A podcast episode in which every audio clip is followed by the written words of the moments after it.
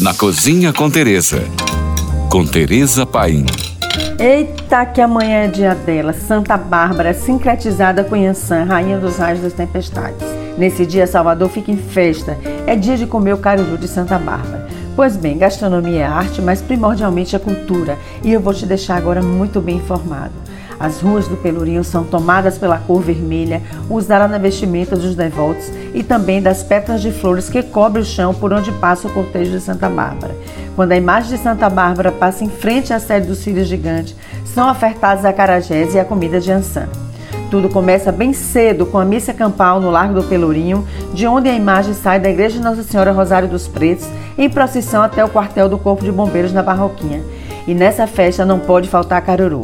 Entre os mais tradicionais estão do Mercado de Santa Bárbara e do Mercado de São Miguel com os filhos de Omulu, mas é muito comum ver os comerciantes da Barroquinha também oferecendo nas suas portas. Para quem nunca viu, vale dar uma voltinha no centro histórico e verá uma festa popular incrível. Vem gente de todo mundo para cobrir essa festa que é muito importante para o calendário religioso. Mas existem algumas tradições muito interessantes. A receita é feita com quiabos bem cortadinhos na faca. Diz a tradição que quem encontra um prato com quiabo inteiro deve oferecer um caruru para o próximo ano. O caruru tradicional é servido em najés de barro, uma vasilha de cerâmica normalmente usada para as comidas oferecidas aos orixás.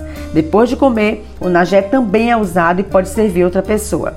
Quem oferece o caruru deve cortar o primeiro quiabo e depois de pronto colocar a comida aos pés do santo em vasilhas novas e fazer um pedido.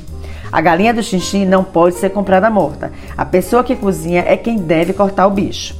Por hoje é só. Mais dicas, me siga no Instagram, arroba Tereza Paim. Ou se você tem alguma pergunta, mande para nós. Fique agora com nossa deliciosa programação GFM.